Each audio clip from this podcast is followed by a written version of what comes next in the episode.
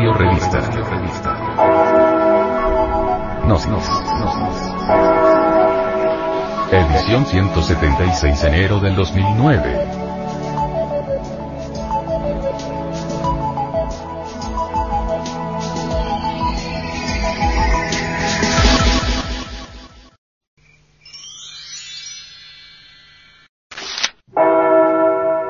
Para vivir sin drogas.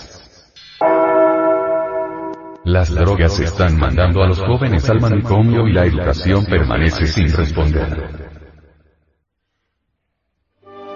Desafortunadamente, los jóvenes están degenerándose cada día más.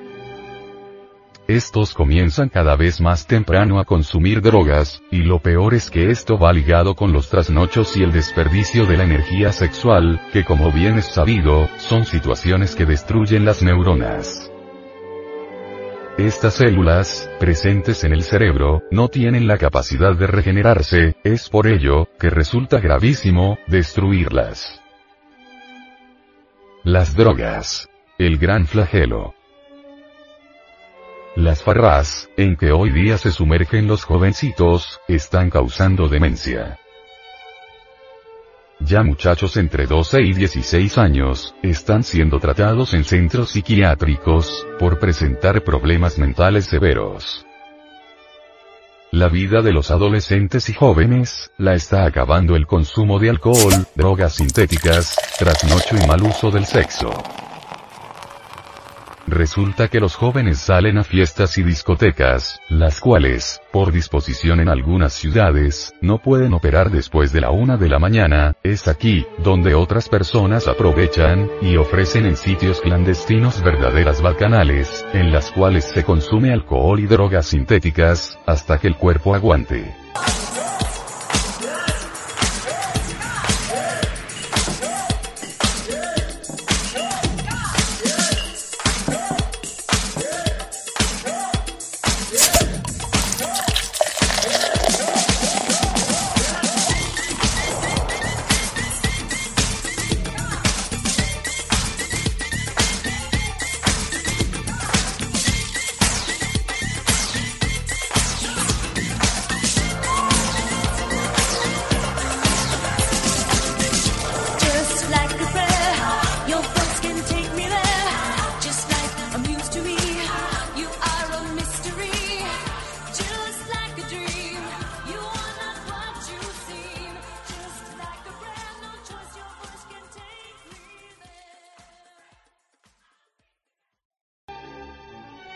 En estos sitios, las orgías son lo más normal, es lamentable, que personas sin conocer absolutamente sobre sexualidad, tengan relaciones sexuales, sin importarles las enfermedades de transmisión sexual y los embarazos no deseados, los cuales terminan con la pérdida de una vida inocente.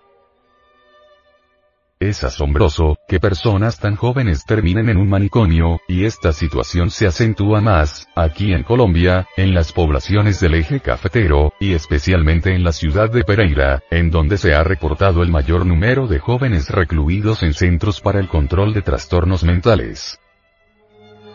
Esto demuestra que la educación está fallando, la educación que se está recibiendo en los colegios parece ser no adecuada, y los padres en casa también están fallando, ya que por estar pendientes de sus ocupaciones, no educan a sus hijos, y mucho menos se den cuenta de lo que están haciendo.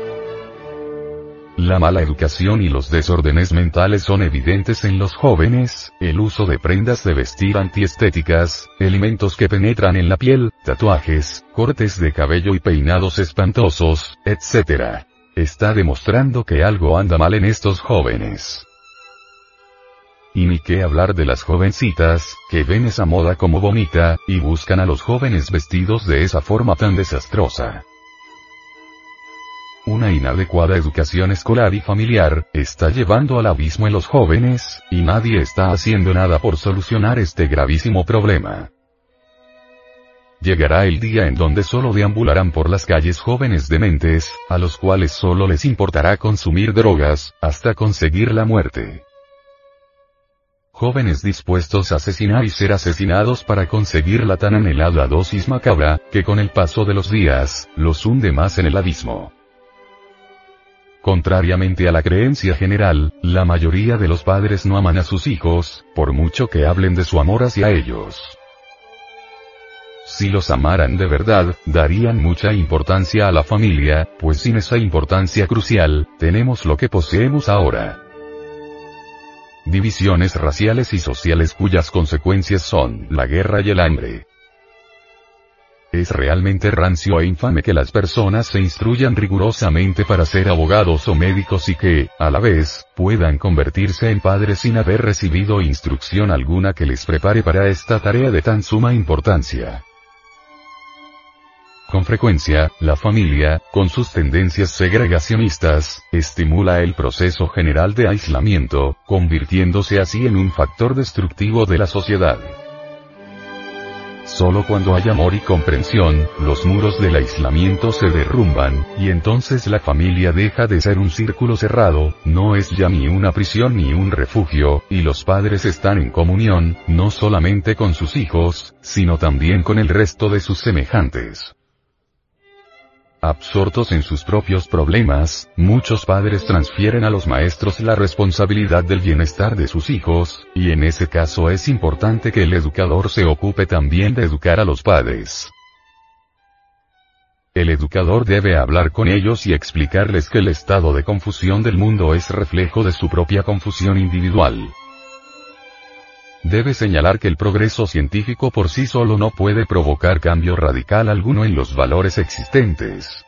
Que el adiestramiento técnico, que es a lo que hoy se llama educación, no le ha dado al ser humano libertad ni le ha hecho más feliz, y que condicionar al alumno a que acepte el estado actual de la sociedad no contribuye a desarrollar su inteligencia. Debe explicar a los padres lo que está tratando de hacer en beneficio de su hijo, y cómo lo está haciendo. Es importante que despierte la confianza de los padres. No, obviamente, adoptando la actitud de un especialista que trabaja con profanos ignorantes, sino hablando con ellos del temperamento del niño, de sus dificultades, aptitudes y demás aspectos. Si el maestro tiene verdadero interés por el niño como individuo, los padres confiarán en él. En este proceso, el maestro educa a los padres y se educa a sí mismo, aprendiendo de ellos a su vez. La verdadera educación es una tarea compartida, que exige paciencia, consideración y efecto. En una comunidad inteligente, los maestros, guiados por esa inteligencia, podrían resolver este problema de cómo educar a los niños, y deberían efectuar, en colaboración con padres reflexivos, experimentos de este tipo a pequeña escala. ¿Se preguntan los padres alguna vez por qué tienen hijos? ¿Es acaso para mantener sus propiedades o perpetuar su nombre? quieren tener hijos meramente para su propio deleite, para satisfacer sus necesidades emocionales. Si es así, los hijos se convierten en meras proyecciones de los deseos y temores de sus padres.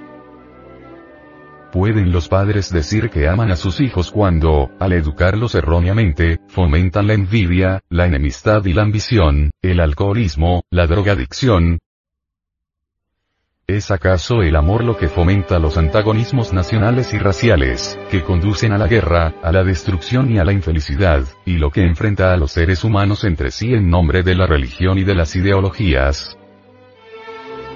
Muchos padres alientan a sus hijos a seguir el camino del conflicto y del sufrimiento, no solo por permitir que se les someta a una clase de educación errónea, sino también con el ejemplo de su propio modo de conducirse en la vida. Y luego, cuando los hijos se hacen mayores y sufren, los padres rezan por ellos o intentan justificar su comportamiento. El sufrimiento de los padres por sus hijos es una forma de posesiva lástima de sí mismos que solo existe cuando no hay amor. Si los padres aman a sus hijos, descubrirán cuál es la relación correcta del ser humano con la propiedad, puesto que el instinto de posesión le ha dado a la propiedad una enorme y falsa significación que está destruyendo al mundo.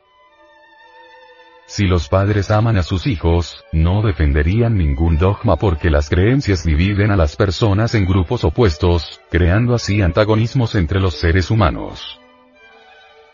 Si los padres aman a sus hijos, acabarán con la envidia y con las luchas y comenzarán a cambiar de un modo radical la estructura de nuestra sociedad. Ahí está el fin de la drogadicción.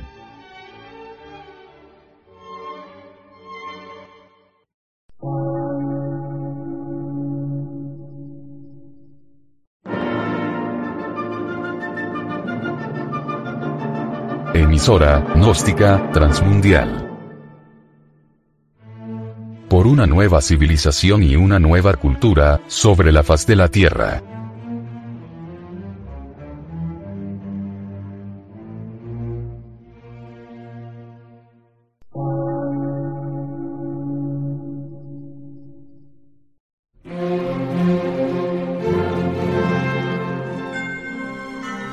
Medio de radiodifusión. Científico, artístico, místico y filosófico.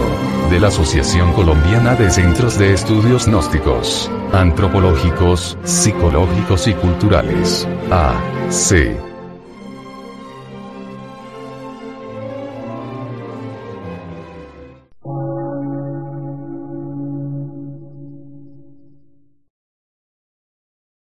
Lectura en movimiento. Difusión sin fronteras.